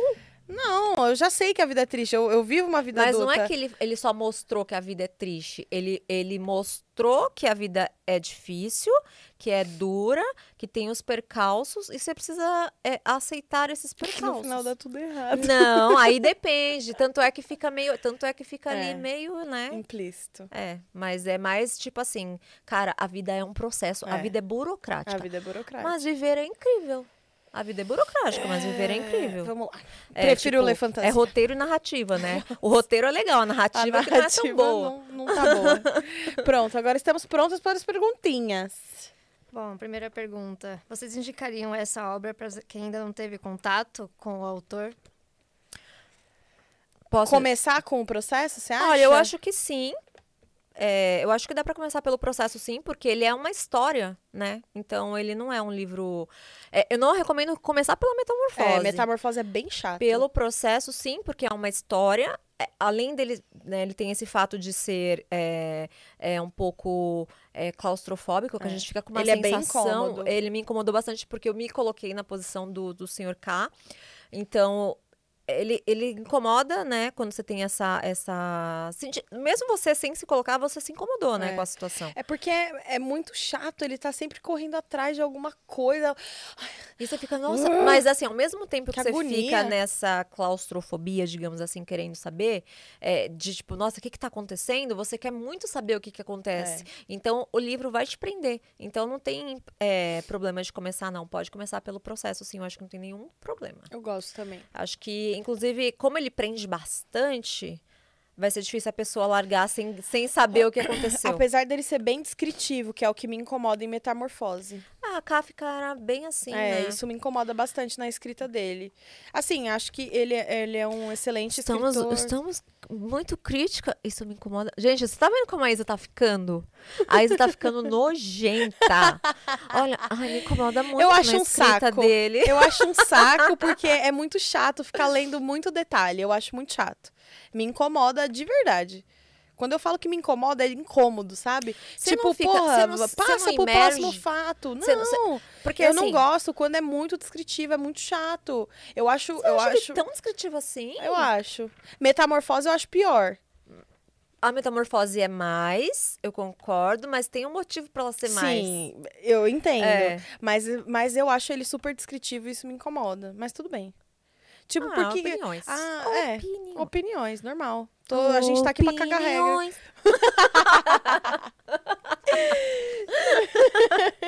Vai, terceira voz. O que, que temos aí? Ah, antes de ler uma obra, vocês pesquisam um pouco sobre o contexto que ela foi escrita? Sim. Sim.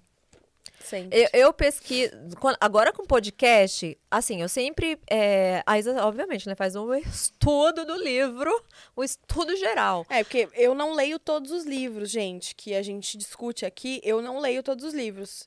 É por isso que a gente fala que o podcast é pra quem ama ler e pra quem acha que não ama, né? Eu, eu não sou a, a maior leitora, mas eu gosto muito dos conteúdos. Então, eu busco esses conteúdos de outra forma, Uhum. entendeu? Então, não ler o livro em sequência não me impede de ter o conhecimento Com que esses certeza. livros oferecem, né? E, e- e falar também, né? Sobre. Exato. Mas uma coisa que, que eu comecei a fazer depois que eu é, aprendi a ler da forma correta é justamente. é, isso é automático, isso aconteceu automático comigo. É, é ir atrás do contexto histórico, porque gera essa curiosidade, né? Quando você começa a ler e você vê o autor falando de. Ah, é porque teve, por exemplo, a gente acabou de ler o- no clube o livro da Ayn Rand. E o autor, que é o professor Denis Xavier, ele fala, ele, ele comenta do Domingo Sangrento. E eu não sabia o que era o Domingo Sangrento. E falei, caraca, ah, ela nasceu na, na fase do, no- na época do Domingo Sangrento, em 1905 e tal. Aí você vai lá pesquisar, você acha um monte de coisa interessante histórica, sabe? Então, aí uma coisa linka a outra. E Hoje eu faço isso naturalmente. Quando eu começo a ler um livro, é, principalmente os russos, eu quero saber o que estava acontecendo na Rússia naquele momento que ele estava escrevendo. Porque aí a gente consegue ver, por exemplo, o processo. Se você for pesquisar o contexto histórico do livro, você vai ver que ele vivia num- numa fase de um regime totalitário tal, as coisas eram bem burocráticas. Se você era... pesquisa sobre a história dele, você entende por que, que ele faz Exato. certas, né, certas É. comparações, por que que ele era- retrata algumas coisas. como que ele é, como que era o comportamento dele, né? A gente sabe pouca coisa do, do Kafka, mas o pouco já dá pra entender um pouco do, É. da obra dele, sabe? Você vê que ele era um cara introspectivo, ele era um cara isolado, ele era um cara ele era um cara esquisito, É. né? Se, se a gente for analisar, ele não era um, um cara comum, Não. vai, um cara de boaça. Super sociável. Não, não era, ele era esquisito. Ele era Kafka ou estranho. Ai, gente, eu falo pra E aí, temos mais? Vamos A última perguntinha. O que vocês fariam no lugar do personagem hoje? Ai, que pergunta legal. Não sei, precisaríamos de uma meia hora pra pensar. Cara, primeiro eu ia dar uma choradinha. Mentira. cara, primeiro eu ia, eu ia falar, cara, que, que merda que eu fiz. É. Que merda que eu fiz. Aí eu ia começar a pensar lá, buscar lá atrás. Não, não fiz, aquilo não dá, aquilo não dá cadeia. não, não, não, aquilo lá prescreveu já. Ai, não, drogas, não, não drogas, usuário, não, não, não dá. Usuário, usuário não é preso, não. Tô brincando. Não usem drogas. É, ia, ia ficar pensando em várias coisas, mas eu ia. A primeira coisa que eu ia fazer era contratar o melhor advogado que eu pudesse. É. Né? Eu não ia ir atrás correr sozinha. Eu ia contratar um advogado, ia ficar puta com o sistema, porque É. acho que tem muita gente, óbvio, né? Muita gente que é preso é, injustamente, né? E é revoltante. Teve um caso é, que eu vi. Cara, esse podcast vai durar quantas horas? Teve um caso que eu vi há um tempo atrás que foi muito revoltante. Foi um cara que ele foi preso por um crime hediondo, né? Um caso grave, assim. E descobriu-se, sei lá, 12 anos depois que o cara era inocente, sabe? Aí o Estado ia pagar o quê? Tipo, um milhão de reais. Cara, um milhão de reais Não não, vale. não vale o tempo que ele ficou lá 12 anos sofrendo, sabe? Na- É muito é. triste. Mas infelizmente acontece, É. né? E, sei lá, a gente tem que torcer para que a tecnologia contribua, né? Para que os É. processos, né, sejam mais simples, né, de se resolver e mais justos, né? E que Porque a o humanidade aprenda, né? É, com os próprios erros, de alguma forma. que a gente vê aqui é que o processo é- foi injusto, né? Quando você tem o senhor cara, o senhor K ali como um, um cidadão comum de bem que não causou, não, não cometeu crime nenhum, Uhum. você vê que o sistema é muito injusto, né? Então, é, um abuso de poder ali que se tem. Eu não sei o que, que eu faria, não. Eu acho que eu faria tudo que não era pra fazer. Tipo, parar a minha vida é, pra viver, pra resolver isso. O senhor K, ele fez isso. É. Né? Então, eu acho que Mas, eu assim- acho que eu faria o, o- eu acho que eu iria pelo caminho, porque eu me conheço, né? Então, eu acho pelo que, que eu iria pelo caminho que talvez não era o melhor caminho, que é parar a sua vida e dedicar a sua vida a isso, é, a resolver. Eu, eu acho que não é o melhor caminho, mas eu acho que era o que eu ia fazer. Num contexto de hoje, Camila de hoje, que pode pagar um advogado, eu faria isso que eu falei. É. Mas se eu fosse a Camila de antes, ferrada, sem grana, eu ia fugir. É, eu ia, eu ia atrás de um, de um excelente advogado também, sem grana obviamente. e sem grana. Não, sem grana. Vai, o senhor eu K ia- não tinha dinheiro, tanto é que ele ia morava numa aceitar. pensão. Eu ia aceitar. Eu ia. Ah, senta e chora? Eu, seja eu, o que Deus eu quiser. assim. Pro bono? Sério? Eu sou assim. Eu, eu, eu acho que eu seria o homem no. Ah, o campo, o, o moço do campo. Em, algum, em algumas coisas eu sou o homem do campo. Bota um cropped. Reage. Ai, gente, foi muito gostoso o bate-papo de hoje. Gente, foi muito divertido. Isa, fala como que a gente te encontra nas redes sociais. No Instagram, Isa Underline Candelária. E no TikTok, Isabela Candelária, tudo junto. É isso aí. E eu, arroba Camila Ferreira no Instagram. E o nosso próximo livro, não sei qual que vai ser, mas vai ser muito legal. Acompanhe É, a gente, acompanhe. não esqueça de se inscrever, sigam a gente na- nas redes sociais, deixa aqui um, um like, um comentário. Diz aqui se você leu, o que, que você achou de- desse livro, se fala se você gostou, se você não gostou. Tá tudo bem, se você não Deixa gostar aqui, também. dê a sua opinião, porque aqui a gente tem uma vibe clube do livro. A gente É. aceita todas as opiniões. Tá tudo certo. E até o próximo Classicast. Tchau, tchau! Beijos.